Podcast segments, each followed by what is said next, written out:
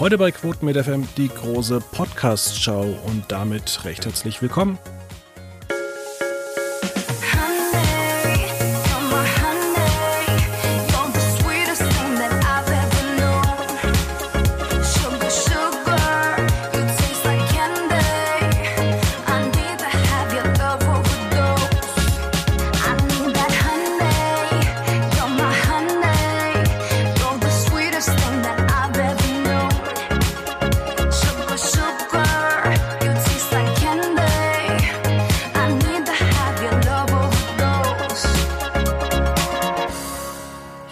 Quotenmeter FM. Heute reden wir mal nicht übers Fernsehen, nein, sondern über Podcasts, die man immer dann hören kann, wenn man ja ein bisschen Zeit hat, wenn man nichts im Fernsehen findet. Und ähm, wir haben später noch die großen fünf und da muss ich auch sagen, ja, da ähm, habe ich selber immer so ein bisschen das Problem, denn ähm, ja, ich habe zu wenig Zeit. Also es gibt zu viele Serien und zu viele Podcasts. Ich komme da überall nicht nach. Jetzt begrüßen wir erstmal unseren heutigen Gast, ähm, Sidney Schering. Hallo. Ja, Sidney, du hast uns ein bisschen Niveau mitgebracht. Ähm, wir reden nämlich heute nicht über das Sommerhaus der Stars oder vielleicht über RTL 2 Sendungen am Dienstagabend, sondern über Podcasts. Ja, wollen wir denn mal mit Fest und Flauschig anfangen? Dazu hattest du auch eine Kritik geschrieben. Das ist ja der Podcast schlechthin von Jan Böhmermann und Olli Schulz, den es seit acht Jahren schon ähm, gibt. Anfangs hieß der, glaube ich, noch äh, Joko und Klaas mit Olli und Jan. Dann sanft und sorgfältig.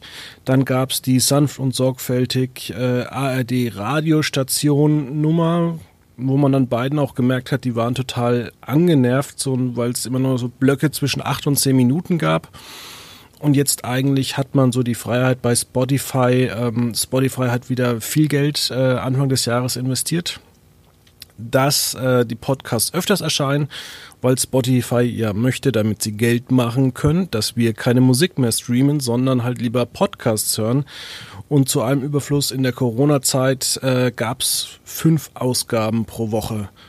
Und ich glaube, ich spreche nicht für mich, äh, sondern auch vielleicht für dich und für viele andere. Es war einfach zu viel. Ja, definitiv. Man hat zumindest meiner Meinung nach, und ich habe auch mehrere äh, Leute im Freundes- und Bekanntenkreis, denen es ähnlich ging. Und wenn ich so auf die Reaktion auf meinen Artikel schaue, es ging zwar längst nicht allen so, aber doch relativ vielen. Man hat richtig zugehört, wie die beiden sich bei dieser sehr hohen Taktung und wo sie sonst relativ wenig anderes machen konnten, äh, beruflich, jedenfalls nicht im gewohnten Maß, wie die sich irgendwie kaputt schwatzen. Äh, ja. die, die, die Dynamik zwischen Jan und Olli war, ist, ist in meinen Augen gekippt. Man, es war schon immer so ein sehr freundschaftliches Necken. Äh, gab immer wieder mal bei Fest und Flauschig Phasen, wo sie sich dann gegenseitig dafür hops nehmen, welche Themen sie relevant finden und welche nicht. Aber in meinen Ohren war das dann ab der starken Corona-Taktung, wurde das wirklich wöchentlich immer giftiger und ich glaube, es wurde immer ernster, dass sie sich gegenseitig da am liebsten durch, äh, durch die, die äh, Mikrofone durchgegriffen hätten und an die Gurke gegangen wären. Ähm, und glaube ich, denen sind auch einfach die Themen ausgegangen, weil es ja fast nur noch Corona gab in den, in den Nachrichten, äh, haben sich dann irgendwann einfach da schon leer geschwatzt und, und die, die üblichen äh, für, für uns Medieninteressierten Inseln, wo es dann halt um deren Arbeit ging, sind natürlich auch flach gefallen. Und dann ging es halt viel darum, wie, wie ätzend doch das und das ist, was die Kollegen gerade irgendwie behilfsmäßig machen. Und da muss ich sagen, nee, also man, man, ich kann Jan Böhmermann da komplett verstehen, dass er gesagt hat, also wenn das so lange weitergeht, weiß ich nicht, ob ich wirklich im Herbst starten will, weil ich will schon vor Publikum auftreten. Alles in Ordnung. Das ist, das ist eine, eine Haltung, die man gerne haben darf als Unter, Unterhaltungskünstler. Aber wie er da teilweise über äh, Sachen äh, wie, wie von Luke Mockridge oder Mark Forster hergezogen ist, mit dem Motto, dass sowas dürfen wir noch nicht mal versuchen, wo ich denke so, ey, das Fernsehen versucht gerade irgendwie kreativ das Programm zu füllen und die Leute abzulenken. Man kann über die äh, Umsetzung vielleicht diskutieren, aber so diese, diese, diese generelle, fast schon arrogante Ablehnung, die sowas bekam, war für mich ein Synonym dafür, wie es generell in den letzten paar Wochen und Monaten fest und flauschig zuging. Deswegen bin ich froh, dass sie jetzt Pause haben und dann sich äh, hoffentlich in einem noch Corona-ärmeren Medien zurückmelden, erfrischt.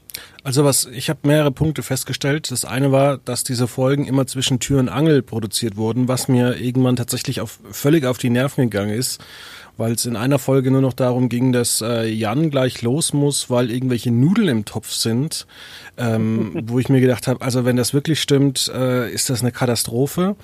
Zweitens, ähm, man hat gemerkt, wie ungebildet die beiden sind. Äh, und das hat man früher tatsächlich äh, immer ein bisschen ja, ja, rausbekommen. Man hat gemerkt, dass sie beide keine regelmäßige Tageszeitung lesen, dass sie darauf vielleicht auch gar keine Lust zur Zeit haben, weil äh, es ist ja schon in der, ja, teilweise besser geworden, wo man dann natürlich äh, auch völligen Unsinn verzapft hat. Ähm, sämtliche Statistiken haben dagegen gesprochen. Die beiden haben sich dann auch aufgeführt, wie kann man Lockerungen überhaupt in Deutschland einführen. Ähm, auch vor allem, wenn man weiß, was die beiden für eine große Marktmacht eigentlich haben, den Leuten so ein Angstgefühl ähm, zu vermitteln da hätte man vielleicht auch mal ein bisschen Recherchearbeit äh, ja, tätigen können und vielleicht den ein oder anderen Experten einladen, weil du hast natürlich das Riesengefühl, dass du den Leuten damit Angst machst und natürlich ähm, der dritte Punkt, ähm, da muss ich sagen, waren die beiden auch nicht vorbereitet. Sie hätten einfach auch mal irgendwas anderes in der Corona-Zeit machen müssen.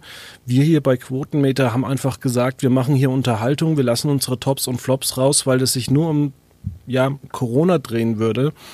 Und haben eben dann die, die Top 5 eingeführt oder wir haben auch immer geguckt, was für Sendungen können wir besprechen, um immer irgendwie am Zahn der Zeit zu sein. Und dann äh, habe ich mich auch gefragt, ja, warum machen die das denn nicht? Warum gucken die sich denn jetzt nicht mal irgendeine Serie gemeinsam an und reden mal darüber und zwar richtig, damit sie die Menschen unterhalten und nicht irgendwie jeden Tag äh, 30 Minuten Angst zu verbreiten und wie schlecht es denen eigentlich geht? Ja, da, da sind jetzt viele Gesprächspunkte. Ich will jetzt nicht alle aufgreifen, weil wir sonst äh, ewig noch hier sitzen. Also ungebildet würde ich wirklich nicht sagen. Das ist gemeine beiden gegenüber und vor allem Jan Böhmermann liest ja doch sehr viel tagesaktuelle Nachrichten. Also das würde ich jetzt nicht sagen. Dass Aber er hat, man hat zumindest gemerkt, dass er bei Corona einfach irgendwann die Zeitungen nicht so wirklich äh, richtig mehr verfolgt hat. Das hat man wirklich ja. gemerkt ich glaube, meine Ferndiagnose wären, die beiden haben sich halt gegenseitig irgendwann in Rage geredet und was du halt äh, gegen Ende angebracht hast, ich glaube, das ist eher das Problem, dass dann halt ähm, bei Fest und Flauschig war ja lange dieser Running Gag, dass Jan Böhmermann nicht wirklich über sein Privatleben spricht, sondern immer irgendwas verklausuliert, scherzhaft, augenzwinkernd, sich dazu äh, äh, textet, wie was weiß ich. Äh, meine dritte Instagram-Freundin muss die kleinen Menschen aus meinem privaten Umfeld abholen. Deswegen müssen wir jetzt mal langsam fertig werden. War dann übersetzt, meine Kinder wollen irgendwas, keine Ahnung. Und irgendwann war dann ja auf einmal während dieser Corona-Pandemie der Schluss und dann wurde er offen auf, wurden die Karten auf dich gelegt. Oh, meine Kinder gehen mir auf die Nerven, wann machen die Schulen endlich wieder auf? So war dann quasi der Duktus und ich glaube, das, was sowieso Böhmermann ist, glaube ich, das Dach auf den Kopf gefallen und dann hat man hat er halt dann die die die Corona-Lage nur noch aus seiner Brille betrachtet. Also es waren schon auch weiterhin Fakten bei Fest und Flauschig dabei, aber die wurden sehr stark dann getränkt durch dieses ich will raus und irgendwer soll was tun und sonst was. Und da muss ich dann sagen, natür natürlich, ich, ich kenne Eltern, die das Problem einfach hatten, dass, dass, dass man berufstätig war und trotzdem äh, äh, sich dann auf einmal auch noch um die Kinder kümmern musste und sowas. Ich, ich weiß also aus zweiter und dritter Hand, wie unfassbar nervig das wohl für Eltern sein muss. Aber was Böhmermann teilweise so sich hingejammert hat in Fest und Flauschig, wie schlimm und elendig das doch alles sei und dass man, äh, äh, dass das und das vom kein Problem sei, sondern dass die wahren Probleme sind einzig und allein die Eltern und ja, er hätte das schlimmste Schicksal von allen und sowas alles. Da musste ich dann auch immer so sagen, so, also ich würde mal behaupten, dass Jan Böhmermann äh, doch äh, es angenehmer hat, selbst mit äh, Kindern unterm selben Dach wie jetzt, was weiß ich, eine alleinerziehende Mutter mit zwei Zimmern. Also irgendwann war da die Verhältnismäßigkeit nicht mehr da. Und das dann gemischt mit dem generellen Tonfall von Fest und wie du ja sagst, so ein bisschen auch dann dass dann die aktuelle Corona-Faktenlage dann eher so irgendwann nur noch so halbärschig in den Podcast eingeblieben wurde, während man ja am Anfang zum Beispiel noch Christian Drosten da hatte. Also das war schon so, so ein Verfall und da wurden dann halt auch teilweise einfach Meinungen sehr aggressiv vertreten, ungeachtet der, der aktuellen Nachrichtenlage. Das war dann schon sehr frustrierend. Das ist nicht die Art und Weise, äh, wie ich Fest und Flauschig kennengelernt habe. Ja, man muss ja zum einen sagen, die beiden machen das schon seit acht Jahren. Also das ist, sage ich mal, immer der, der Wer wird Millionär-Effekt. Man muss erstmal überhaupt die 500 Folgen ähm, machen und äh, dann noch unterhaltsam sein. Ähm, dann haben wir natürlich noch das, äh, was, was mir persönlich aufgefallen ist. Man hat diesen tollen neuen Vorspann äh, produziert, aber die beiden waren so genervt, dass sie selbst immer diesen Vorspann abgebrochen haben.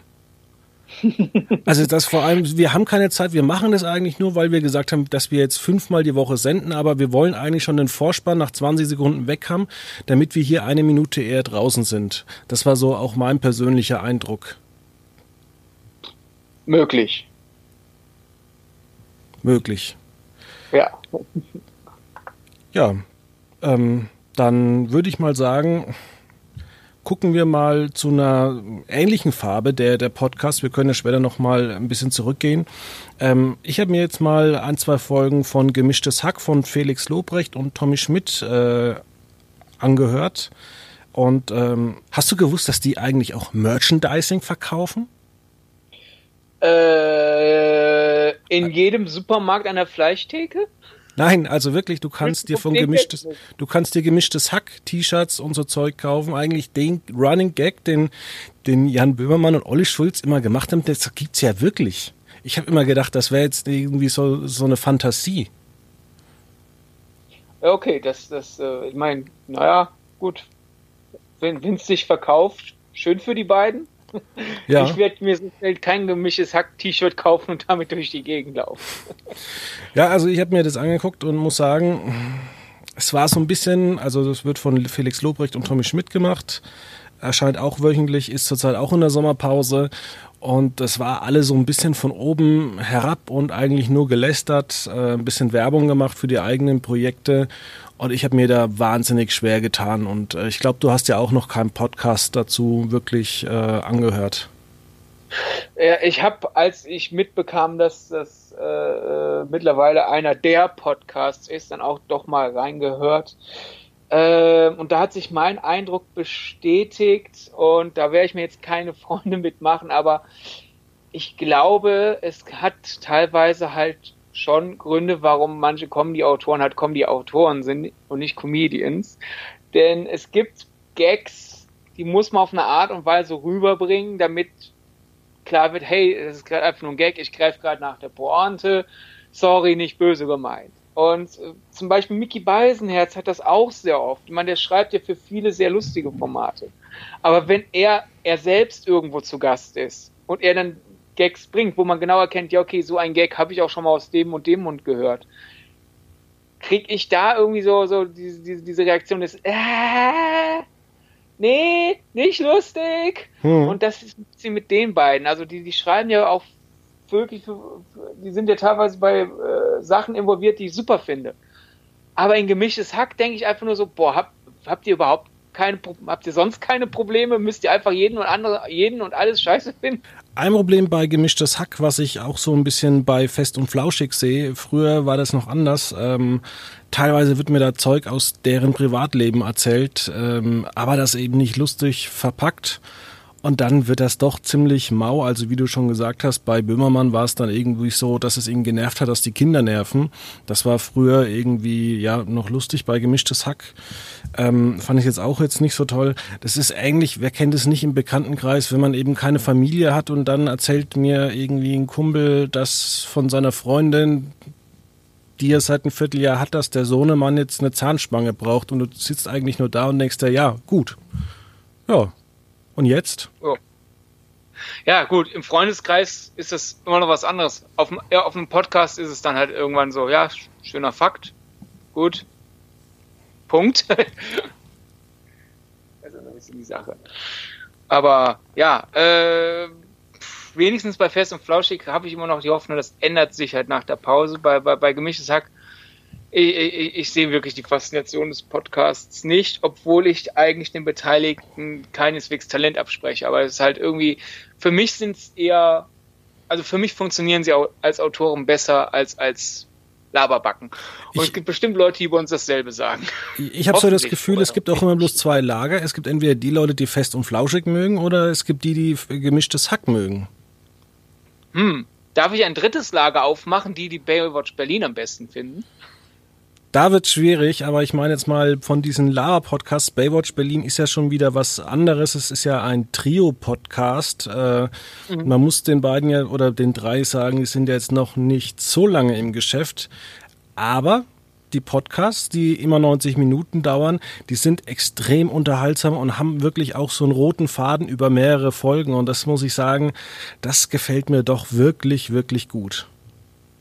Und vielleicht ist es wirklich, darüber habe ich bisher nicht nachgedacht, aber du wurdest ja betont, vielleicht ist, ist das das Erfolgsgeheimnis, denn bei zwei Leuten kann ja natürlich mal passieren, wenn da dann gerade die Stimmung irgendwie kippt, dann kippt halt die, der ganze Podcast. Das hat man ja dann in den letzten Monaten bei Fest und Flauschig zum Beispiel erlebt. Und hingegen bei Baywatch Berlin, die drei sind halt einfach durch ihre mittlerweile ja jahrzehntelange Zusammenarbeit ein, ein äh, ausgebufftes Team. Und wenn gerade mal irgendwer wegen was äh, ein bisschen angesäuert ist, kann dann der dritte Part da immer noch entweder weiter Öl ins Feuer gießen zu komödiantischem Effekt, das können die bei Florida ja durchaus gut, oder aber einfach Deeskalation betreiben. Und das, das äh, finde ich wirklich sehr gelungen, denn äh, bei Baywatch Berlin ist es wirklich so, selbst wenn jemand gerade irgendeinen Witz doof findet oder äh, das Rumbohren in irgendeiner vergangenen Geschichte, die, die können sich schon mal gegenseitig aufregen. Also vor allem in den ersten paar Folgen war Thomas Schmidti Schmidt äh, noch sehr oft sehr sauer auf Klaas und Jakob. Und dennoch war es dann nicht so, dass dann einfach er den Rest des Podcasts über der miese Peter war, sondern Einfach so nach Motto, okay, ich bin jetzt sauer über zum Beispiel den Gag, dass wir jetzt Thomas äh, als, als Technikexperten darstellen und er eine eigene Rubrik hat, wo, wo er nicht eingewilligt hat. Da ist er vielleicht über die Sache sauer, aber sobald das zu Ende ist, kehrt der Podcast wieder zurück zum äh, unterhaltsamen, angeregten Gespräch, ohne dass da irgendwer einen Groll hegt. Und das ist einfach viel angenehmer zu hören, finde ich. Und was du natürlich gesagt hast, die arbeiten schon Jahrzehnte zusammen. Ich glaube 10, 15 Jahre inzwischen.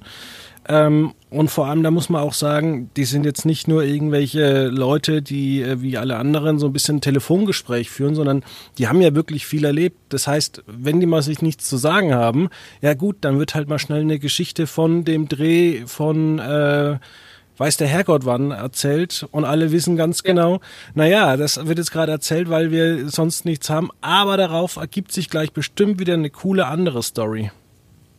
Genau. Und äh, wenn man das im Hinterkopf hat, das ist wirklich so, so ein typischer Baywatch Berlin äh, Trick. Also meistens fängt es mit was Aktuellem an, dann verästeln die sich in sonst irgendwas und wenn es stockt, gibt es entweder Werbung. Jakob oder Thomas an, ja, Werbung das auch. Aber äh, entweder gibt's dann halt, boah, ja, damals bei Duell um die Welt oder sonst was, oder ach, als ich mich vor allem blamiert habe bei äh, Beste Show der Welt, wo ich comichaft äh, vom Stuhl gerutscht bin. Oder aber Klaas erhält einen Monolog. Und äh, was ich da sehr schön finde, das sind so reflektierte Monologe. Also zum Beispiel, wenn er halt darüber erzählt, wie wichtig seine Zeit äh, im äh, Zivildienst war äh, wie viel er da äh, mitgenommen hat, hat in, in, einem Pflegeheim zu helfen. Oder wenn er darüber erzählt, wie, wie er überhaupt bei Viva den Fuß in die Tür bekommen hat und wie, wie, wie wichtig ihm das damals war, aber dass er gleichzeitig immer noch nur dachte, naja gut, ich habe einfach sonst keine Option, dass er jetzt nicht dachte, boah, jetzt wäre ich der Superstar und wie schnell er dann bei Viva dann irgendwann alles über hatte. Und das ist halt, ähm, wenn Promis davon erzählen, wie sie prominent wurden, gibt's eigentlich nur zwei Möglichkeiten. Ich habe bisher sonst glaube ich, nie was anderes erlebt. Das eine ist entweder, ha, ja, ich bin so toll, hört man dann so nach und nach raus, selbst wenn es am Anfang nicht die Intention war. Oder es ist wirklich einfach eine bescheidene, ja gut, das ist halt meine Karriere. Anscheinend gefällt das Leuten, aber irgendwie war das einfach nur eine Kette von Zufällen und ja, bin dankbar. Und das war das zum Beispiel bei Baywatch Berlin. Äh, ich glaube, das war die Folge, nachdem ich dich angesprochen hatte, da mal öfter reinzuhören. Ja. Äh, denn es war wirklich einfach nur so ein richtig schönes ja, äh, das, das ist kein Zauberwerk, was ich hier mache. Das ist ein unwichtiger Beruf, der aber Leuten Spaß bereitet und ja, ich hätte mehrfach rausfliegen können. Und das in so einem erstaunten Tonfall. Und wenn ich mir vorstelle, keine Ahnung, Jan Böhmermann im äh, Fest und Flauschig Corona-Modus, hätte sowas erzählt. Ich weiß nicht, was ich danach von ihm halten würde. Genau, aber er hat ja damals auch von seinem Zivildienst und der Fahrt nach Auschwitz erzählt. Aber wie gesagt, er hat halt schon 500 Folgen gemacht. Und das ja. ist halt auch so ein äh, kleines Problem. Ähm, ich habe ja auch, weil es ist ja kein Geheimnis, wir machen jetzt am Wochenende auch eine Besprechung von ähm, Baywatch Berlin in schriftlicher Form und äh, man kennt sich ja so ein bisschen in der Branche und ähm, ich habe ja dann auch noch äh, scherzhaft geschrieben, ähm, schöne Grüße gehen raus an ihren Geschäftsführer Thomas Schmidt, äh, der jetzt endlich bei Instagram den blauen Haken hat. da kam natürlich auch eine ja. nette Mail zurück, aber es, es ist halt einfach, ähm, ja, man, man schätzt sich und vor allem, es ist auch interessant, auch da, dass man das dann über vier Wochen gespannt hat, äh, auch so eine Nebensächlichkeit. Und äh, da geht's halt einfach darum, so, so Nebensächlichkeiten muss man halt irgendwie unterhaltsam präsentieren. Genau, und vor allem dann auch wieder diese Bescheinung, also diese, diese, diese Gier, danach endlich als Prominente anerkannt zu werden, quasi bei Instagram, könnte ja auch sehr schnell unsympathisch werden, so wie das Flugzeug, das genau jetzt hier natürlich höchstwahrscheinlich hörbar über mich herfliegt. Ganz, ganz leise. Okay, dann, dann ist es nicht so schlimm. Ähm, aber stattdessen war es halt so dieses, mit so einer gewissen Selbstliebe, so einer Motto, okay, ich habe mich in die Idee verbissen und deswegen will ich jetzt gern diesen blauen Haken, aber gleichzeitig, hey, es ist nur ein bescheuerter blauer Haken und es wurde ja auch sich genug drüber lustig gemacht in Baywatch, bei so, so, so sinngemäß, Thomas, was kommst du an, jetzt hier einen blauen Haken haben zu wollen, gleichzeitig zeigst du aber deine Fresse fast neben Fernsehen. Ne, so diese, diese das nächste Ding, wo irgendwie auf der Spree erkannt worden ist und ähm, die Cappy noch weiter runtergezogen hat. Genau, oder halt einfach, äh, als es dann das letzte Mal thematisiert wurde, wo dann aber zwischen Aufzeichnung und Veröffentlichung äh, er dann endlich den blauen Haken bekommen hat, ähm, dass dann da mit der mit der Joko und Klaas Stimme sozusagen ein, ein, eine, ein Einspieler reingezwängt wurde, wo das da auch alles nochmal ironisch untergraben wurde, so nach dem Motto, hey, das ist ein vollkommen unwichtiges Thema, wir haben das seit Wochen besprochen, aber wir gönn's ihm jetzt und jetzt haben wir das zum Glück zum letzten Mal hier im Podcast, dieses leidige Thema und dann ist Schluss. So diese, diese Erkenntnis, dass das alles eigentlich nur Quatsch ist, aber man sich da reingeredet hat, es sei wichtig. Das hat mir halt einfach bei Fest und Flausch zum Beispiel gefehlt, als es dann wochenlang hieß, dass Jan Böhmermann unbedingt endlich ein richtig geiles äh, asiatisches Rindfleisch kochen will. Ja, weil könnte man sagen, ist eigentlich dasselbe, wochenlang dasselbe Thema, dieselbe Chose, aber während bei Baywatch Berlin immer noch aus dem blauen Haken was Neues gesponnen wurde. Zum Beispiel halt, äh, dass Thomas Schmidt im Wikipedia-Artikel seiner Heimatstadt vorkommt, dann wieder rausgenommen wurde, dann wieder reingenommen wurde. Äh, welche Ideen alles kam, wer alles dann ihm geholfen helfen wollte oder eben nicht helfen wollte, da war wenigstens Abwechslung drin und wie gesagt, alles mit so einem leichten Grinsen in, in den Backen erzählt sozusagen. Und Böhmermanns äh, Odyssee, besser Chinesisch zu kochen, hat nur dazu geführt, dass er teilweise sehr fiese bis rassistische Witze erzählt, für die er sich dann auch wenigstens entschuldigt hat. Alles in Ordnung. Jedenfalls von meiner Seite aus. Ich bin, ich bin da ja nicht Betroffener. Ich, ich, ich kann da wahrscheinlich leichter verzeihen als die Leute, die betroffen wurden. Aber ähm, ja, Böhmermann stellt sich selber Beine durch sowas, durch so eine ewige Odyssee. Und bei Baywatch Berlin war es einfach richtig gute akustische Unterhaltung. Das ist wahr, ja. Ähm, deswegen fahre ich auch manchmal Umwege, damit ich da mehr hören kann. Ähm, ich will noch auf einen anderen Podcast ähm, ja, eingehen, den ich reingehört habe. Äh, den hast du mir auch empfohlen, Jubel und Krawall. Äh, da bin ich jetzt auch mal überlegen, ob ich wieder mir ein Audible-Abo ähm, hole. Ähm, ist ja von Sophie Passmann und Matthias Kalle. Kalle, wer ihn kennt, hat früher das äh, Neon-Magazin gegründet. Und man muss auch sagen, die Neon ist massiv schlechter geworden, als er weggegangen ist. Und dann war es ja auch, auch, irgendwann äh, Geschichte. Ja, es waren irgendwie so Geschichten, die waren irgendwie nicht mehr greifbar. Also das war nur noch so reines äh, Gelaber.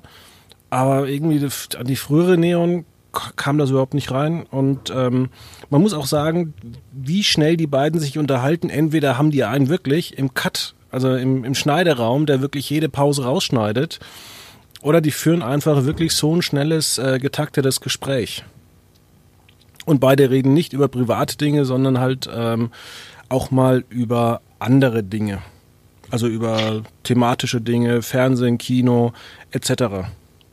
Und, und vor allem Literatur, das ist ja quasi die große Änderung gegenüber des, des Vorgängers von Jubel und Krawall.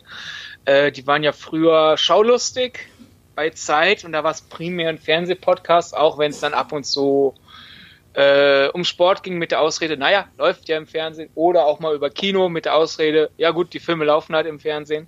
Äh, jetzt hingegen äh, ist es generell alles, was in Klammern Popkultur ist und äh, entgegen des Titels ist es jetzt Jubel und Krawall klingt ja nach dem nächsten Mecker-Podcast oder so noch. Und erst recht, wenn es ja zwei Leute sind, dann könnte man ja das, das Konzept sich aufbauen. A findet ein Buch super, B findet es scheiße und deswegen gibt es Juden Krawall. Stattdessen der, der Titel ist, wie die meisten Podcast-Titel, vollkommen gelogen. Äh, die unterhalten sich nämlich sehr vernünftig, finde ich. Ähm, und die, es, es ist immer ein bisschen, entweder wird ein Buch besprochen, das entweder Sophie Passmann oder Matthias Kalle berührt hat oder auch vielleicht mal eine Serie oder ein Film. Es wird entweder was besprochen, was berührt hat und dann wird das ausklamüsert. Äh, oder manchmal wird äh, ein Werk besprochen, das quasi für etwas spricht, was äh, einen der beiden aus dem Podcast bewegt. Also quasi Selbstreflexion über Kultur geleistet. Ja, man muss vor allem auch sagen, die beiden trennt äh, knapp 20 Jahre Altersunterschied und trotzdem funktioniert das so wunderbar. Ja. Äh, Millennial gegen Generation X was vielleicht da hilfreich ist, Generation X ist ja etwas entspannter äh, als jetzt, keine Ahnung, die, die Boomer-Generation, die langsam in Richtung Abe Simpson, äh, alter Mann, äh, schimpft gegen Wolke wird. Nein, nicht, natürlich nicht. Aber das ist ja jetzt Klischee hier im Internet. Äh, und stattdessen zeigt Jubel und Krawall einfach wirklich so, okay, das ist jetzt Anführungszeichen generationenübergreifend äh, und dennoch mit Respekt und dennoch auch Witz. Ist ja jetzt nicht ein trockenes, akustisches, literarisches Duett, äh, sondern schon immer noch sehr spaßig anzuhören, finde ich jedenfalls. Und daher eine richtig schöne Mischung aus ähm, Unterhaltung, weil sie ja immer noch einen Bezug ziehen und teilweise auch absurde äh, thematische Streifzüge dann gehen. Also wie man halt von, von einem sehr von, von Roman, der Generationenporträt ist, zu Dallas und schlechte Plot-Twists kommen kann, ist eine Leistung. Das muss man erstmal gehört haben, aber gleichzeitig, selbst wenn es dann ab und zu absurd und, und etwas äh, leichtgängig wird, ähm, werden dennoch die besprochenen Werke auch wirklich mit Respekt behandelt und auch ähm, etwas genauer beleuchtet. Und das finde ich sehr schön anzuhören. Ja, dann würde ich noch ganz gern kurz mit dir auf Süß und Salzig eingehen mit Steven Gätchen, der. Oder salzig. Ja, der. Sonst halten alle möglichen Podcasts und, aber Steven sagt oder. Ja, und Steven hat ja auch die Corona-Zeit genutzt und ist äh, eifrig immer unterwegs. Also ich glaube, der ist jetzt fast jede Woche irgendwie bei den Rocket Beans, hat seinen Podcast und äh, fällt auch sonst immer im Internet so auf. Ja, also jetzt und nicht dann negativ. muss er ja auch noch äh, Joko und Klaas gegen ProSieben moderieren. Genau. Zum Beispiel. Ja, äh, Steven, geschäftiger Mann und äh, ich äh, finde seinen Podcast super.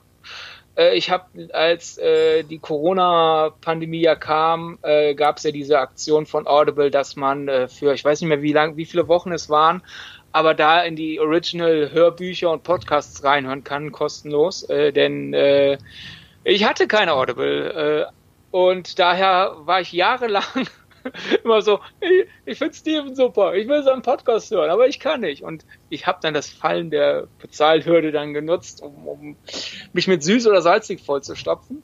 Und ja, es ist einfach ein richtig guter deutscher Kinopodcast, wo mit Ahnung und dennoch Spaß drüber erzählt wird. Und das Gute an Steven ist ja, wenn er sich irgendwelche Stars aus dem Medienbusiness einlädt, äh, da ist direkt einfach die Chemie gegeben. Ich, ich wüsste niemanden, der mit Steven Gätchen nicht kann.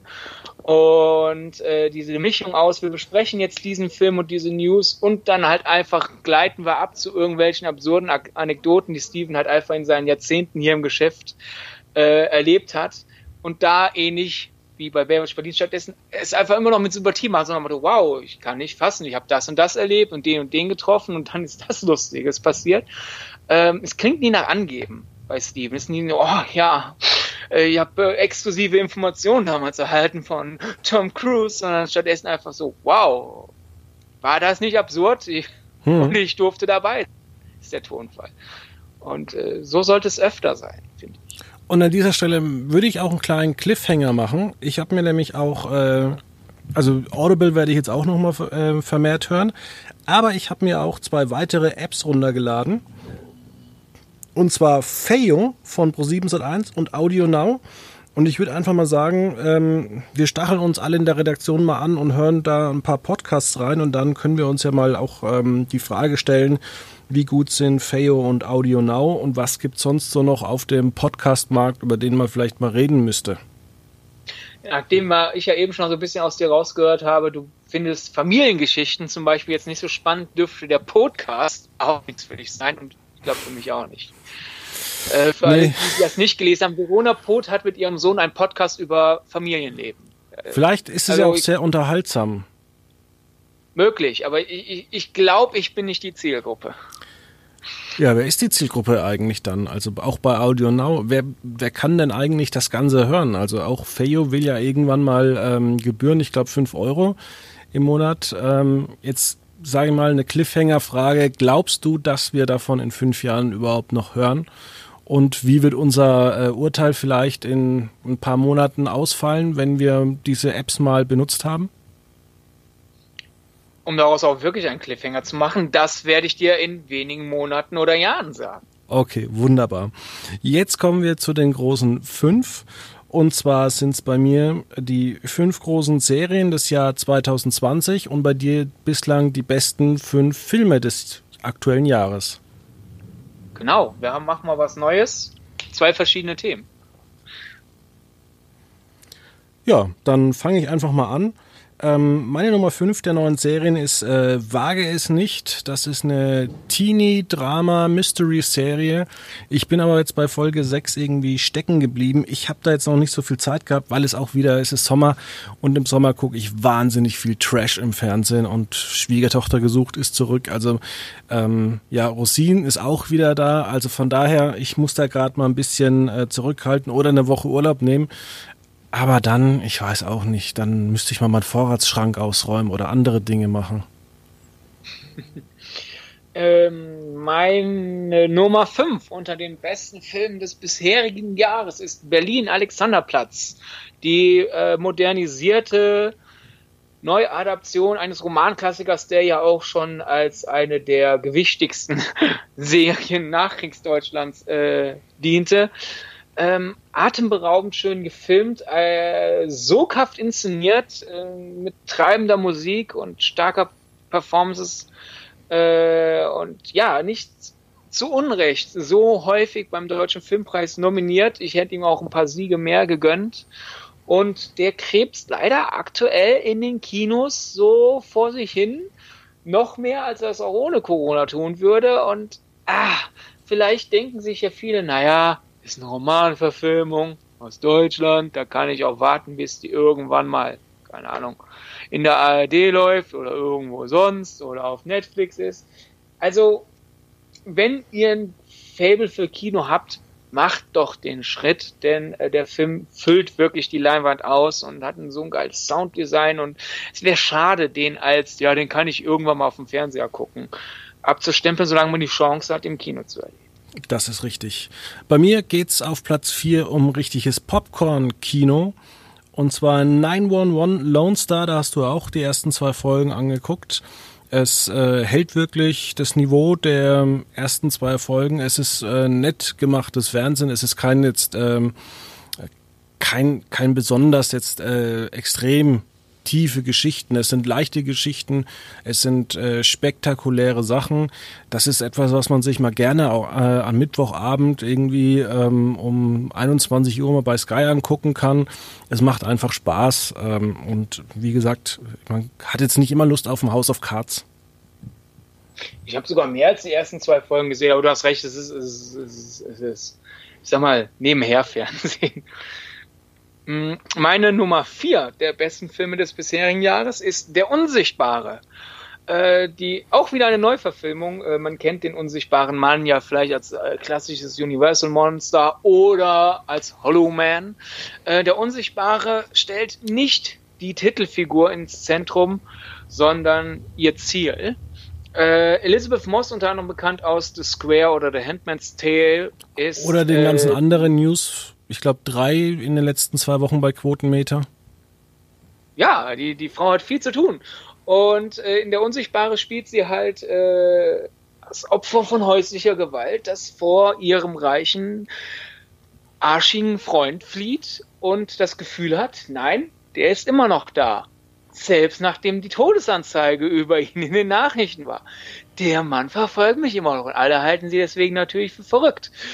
Und ja, äh, auf der Oberfläche ist es deswegen einfach nur ein richtig spannender Film äh, über eine Frau, die paranoid ist, auf der Metaebene betrachtet und wenn man thematisch tiefer geht, äh, also sozusagen auf zwei anderen Ebenen hingegen, ist es wirklich ein Film darüber, dass Mann und das Patriarchat und auch Frauen, die in dieser Gesellschaft leben, Frau vielleicht mal öfter Glauben schenken sollten.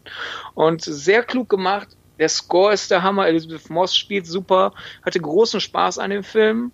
Und äh, in manchen Kinos läuft er immer noch. Und kann ich empfehlen, weil wirklich der Sound da was wegbämst. äh, der Bass in der Pressevorführung hat mich durchgerüttelt in manchen Szenen. Und äh, dennoch nochmal kurz gesagt, es ist, es ist ein Psychothriller mit dramatischen Elementen. Es ist jetzt nicht der Buh, Geist kommt um die Ecke Schocker, den vielleicht manche erwarten. Wenn ihr also die, die flache Horrorschiene euch erhofft, ändert nochmal kurz eure Erwartungen, damit ihr nicht sagt, äh, wurde zu viel geredet und wurde zu wenig in die Kamera gesprungen. das bietet der Film nicht. Den will ich mir unbedingt noch angucken, wenn ich mal Zeit habe. Aber ich hatte jetzt schon Zeit für, glaube, ich habe das an einem Wochenende durchgeschaut. Ähm, meine Platz Nummer drei, Into the Night, äh, eine belgische Serie. Da geht es eigentlich darum, dass ähm, die Sonne irgendwie giftig für Menschen geworden ist und äh, in einem Flugzeug müssen die eben um die Welt fliegen und immer von der Sonne sich entfernen, dürfen nicht ins Licht kommen. Gibt auch eine zweite Staffel. Das heißt, dass wohl die es anscheinend überlebt haben nach den ersten sechs Folgen. Das klingt ein bisschen wie, wie ein umgekehrtes Snowpiercer, wo ja ein Zug ewig äh, die Welt umrundet, immer in der Hoffnung, dort zu sein, wo es gerade warm, wo es wenigstens halbwegs warm noch ist. Ja, aber der Plot und auch die, die Fahrkarte von Snowpiercer habe ich mir angeguckt, ist ja nur noch Gaga, also von der Serie. Tja. Naja, äh, Gaga ist meine Nummer drei nicht unbedingt, aber schon sehr spaßig. Knives Out lief in den USA schon 2019. Hier startet er Anfang 2020. Und es ist ein humorvoller, aber nicht parodistischer äh, Krimi im Agatha Christie-Stil, als das halt äh, wir ein großes Anwesen haben. Und dort geschah war es Mord? War es Selbstmord? Wir wissen es am Anfang nicht. Und es gibt jede Menge potenzielle Verdächtige. Und Daniel Craig ist ein Südstaaten-Schnüffler, der der Polizei unter die Arme greift. Und äh, es gibt knallige Performances, lustige Dialoge, eine klug verschachtelte Story. Und ja, wer, wer, wer äh, Agatha Christie liebt, wird mit Sicherheit auch große Freude an Knives Out haben. Und selbst jene, die sagen, ja komm, dieses Agatha Christie-Schema äh, ist durchgenudelt, könnte an Knives Out Spaß haben, weil es natürlich die typischen Kunstgriffe aus, aus Agatha Christie-esken Krimis teilweise auf den Kopf stellt, teilweise auch einfach nur neu arrangiert. Ähm, Macht Spaß, ist spannend, sieht gut aus. Schaut ihn euch an. Mittlerweile äh, im Heimkino erhältlich. Ja, ich investiere halt viel Zeit in Serien, habe auch den Film leider noch nicht gesehen. Dafür habe ich zehn Stunden mit der Serie noch nie in meinem Leben ähm, verbracht. Ist eine Serie von Mindy Kaling. Da geht es um eine Deut ähm, eine Deutsche, um eine ähm, amerikanisch-indisches äh, junges Mädchen mit 15 Jahren, das äh, unbedingt dazugehören will. Ähm, ein bisschen der Nebenplot ist ähm, ja jetzt nicht so toll. Äh, auf der anderen Seite hat man so kleine Spielereien eingebaut, die ziemlich cool sind. Ähm, ja, wenn man 90 210 und solche Serien mochte, Girls, äh, OC California, dann findet man damit auf jeden Fall sehr, sehr viel Spaß und äh, ja, kurzweilige Unterhaltung. Wie gesagt, das ist keine Serie, die jetzt für den Emmy nominiert ist. Aber das muss auch nicht immer. Es kann auch einfach nur Spaß machen. Ja, äh, ist dann doof, dass ich ausgerechnet mit meiner Nummer 2 ankomme. Äh, keine gute Überleitung. 1917. Der äh, Kriegsfilm von Sam Mendes, der so aussieht, als wäre er in einem Take gedreht, ähm, spielt im Ersten Weltkrieg und zeigt einfach wirklich, wie desolat und sinnlos so ein Krieg ist. Und wir verfolgen zwei junge Soldaten bei einer Mission, einen Angriff zu stoppen. Und wir begegnen immer wieder Leuten, die die ihre die, die Mission unserer Helden schon bescheuert finden. So nach wir sind doch im Krieg, warum sollten wir nicht angreifen?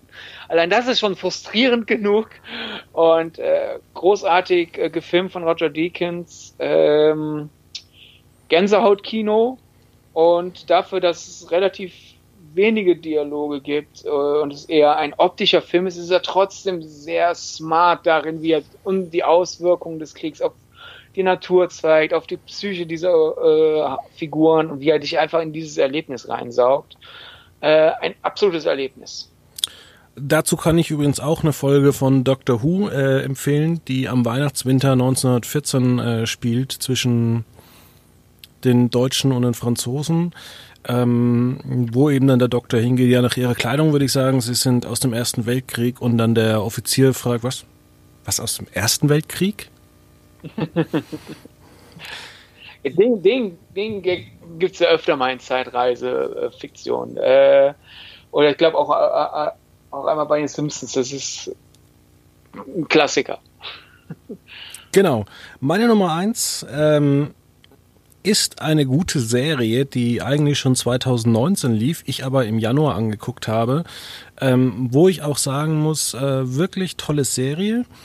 Ähm, aber zunächst will ich erst noch äh, einen Spoiler machen, beziehungsweise einen Fernsehhinweis äh, für The Good Fight. Aktuell läuft die vierte Staffel und die ist wirklich der absolute Hammer. Ich glaube, das ist die allerbeste Staffel, die jemals überhaupt von The Good Fight produziert worden ist. Und schon die zweite Staffel war der Abschuss. Jetzt aber zu meiner Nummer eins. Watchmen. Und das war wirklich so eine Serie, da habe ich die ersten sieben Folgen mir gedacht, hä, check ich nicht. Check ich nicht. Komische Serie. Und dann bei Folge 8 und bei Folge 9 greift alles und man denkt sich, hey, noch fünf Folgen, könnt ihr nicht noch fünf Folgen mal schnell anhängen? Und vielleicht gibt's davon eine zweite Staffel oder ich gucke mir die Serie einfach äh, in meinem nächsten Urlaub nochmal komplett von vorne an. Es ist wirklich eine sehr, sehr tolle Serie und was mir ganz gut gefällt bei HBO, dass sie da auch keinen Druck gemacht haben, jetzt irgendwie, äh, es müsste jetzt in einer Woche die, die zweite Staffel von Watchmen starten, sondern sie haben einfach gesagt, äh, ja, wenn, wenn dir was einfällt, dann lass dir Zeit, äh, es soll wieder gut werden und wir brauchen auch da keine 22 Folgen pro Jahr. Und meine Nummer eins äh, der besten Filme aus dem Jahr 2020 war schon im Jahr 2019 in meinen Jahrescharts, weil ich damals nicht wusste, ob der überhaupt regulär nach Deutschland kommen wird. Äh, der lief 2019 auf dem Fantasy Filmfest. Dann gab es lange keinen deutschen Starttermin und ich dachte, ja super, ich will den Film aber Leuten empfehlen. Was mache ich? Ich habe ihn also in meine Jahresliste 2019 gepackt dann hat er 2020 tatsächlich einen deutschen Heimkinostart wenigstens bekommen, wenn kein Kinostart, so wenigstens das. Die Rede ist von Vivarium mit Jesse Eisenberg und Imogen Poots. Und die beiden, wie erkläre ich es? Als was, als Rückgriff auf, auf etwas, was wir vorhin bei den Podcasts hatten, verpacke ich es so. Die beiden sind ein junges Paar, das aus Jux sich denkt, ach komm, wir schauen uns mal Häuser an und sie werden von einem Makler in eine äh, Bausiedlung äh, in eine Wohnsiedlung gebracht, wo ähm, äh, alles perfekt durchdesignt ist und alles höchst akkurat. Und äh, dann haben sie auch irgendwann plötzlich ein Kind. Und wie es natürlich so ist, geht danach alles gut, weil man hat ja den Traum schlechthin. Frau, beziehungsweise Mann, Kind, Eigenheim, alles perfekt. Da gibt es überhaupt nichts an dieser Situation, was auch nur irgendwie albtraumhaft sein könnte. Ja. Bin ich gespannt. Muss ich auch ja. noch anschauen. Lohnt sich. Gibt es wahrscheinlich irgendwie schon im Sky, iTunes, Amazon Store. Ich weiß es nicht, ich habe mir die Blu-ray geholt. Oder so. Damit, damit bin ich vollkommen unabhängig von allem möglichen anderen Gedrüss. Alles klar. Ja, dann äh, bedanke ich mich, dass du auch diese Woche wieder da warst. Äh, nächste Woche haben wir noch äh, ein bisschen sturmfrei und dann kommt Promi Big Brother. Yay. Also müssen wir uns äh, nächste Woche überlegen, was wir für ein lustiges Thema uns noch raussuchen. Bist du denn schon überhaupt gespannt auf Promi Big Brother? Äh, natürlich. Ja, ähm, ich gucke mir da auch wieder ein paar Folgen an, um auch dann mit dem einen oder anderen Promi, Promi Big Brother Experten mich unterhalten zu können. Ich denke mal, Manuel Weiß wird dann auch damit zu Gast sein. Der kann sich übrigens für das Format äh, äh, Freund, der, dem hat auch äh, Big Brother eigentlich äh, recht gut gefallen und ähm, ja, mir nicht. Aber Geschmäcker sind nun mal verschieden und ähm, ja, viel Spaß bei unseren Serien und Filmtipps und äh, dann hören wir uns nächste Woche wieder. Und wenn ihr mal ein Wunschthema habt, dann schreibt uns einfach an info.quotenmeter.de. Bis dann. Ciao, ciao.